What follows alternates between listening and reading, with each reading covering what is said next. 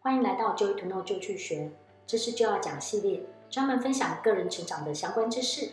包含了经济人际关系、扩展职业能力、强化销售成交，请记得订阅我们的频道哦。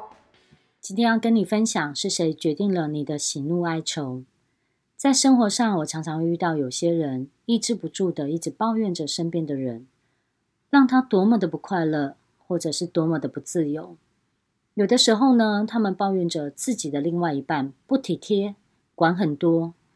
有的时候呢，他们抱怨着公司的老板有多么多么的糟，导致他们上班上得很不开心。但是呢，又碍于薪水不错，所以他也无法换工作。这些常常抱怨的人，如果都没有采取任何行动来改善身边的人事物，我通常就会认为他们把自己的喜怒哀愁的权利交出去了，交给那些他不喜欢却也无能为力的对象。对方的一言一行就左右了你的喜怒哀愁。你喜欢这样子吗？我相信你并不喜欢，但那又该怎么做呢？我有一个小诀窍想跟你分享，希望对你有所帮助。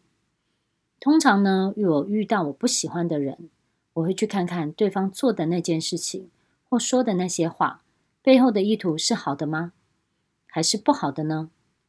如果其实对方的意图是好的，要帮助的意图比较多，通常呢，我会找机会再与对方再次沟通，让事情得以进行，或者呢，去建立一些共识。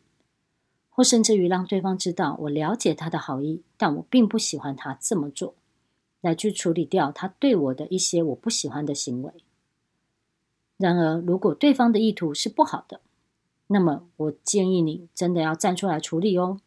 不然就只能一直吃着闷亏，受着暗箭刺伤。但是要怎么处理，这是很有技巧的，需要更多的学习才能够完善的处理。但有个点。绝对不能跳过的，就是不能闷着，随便对方说，随便对方做，这样子很容易会让自己持续的内伤。所以你要能够做到的，至少是让对方知道你要他停止这样做，或者呢，去选择一个更好的地方去，不要再待在同一个地方被这个人影响了。当然，还有更高阶的沟通能力，能够和善的处理掉这样恶意的对待。我也常常会开一些双赢沟通的研习班，如果你有兴趣了解更多的话，那么你就来上课培训这样的能力吧。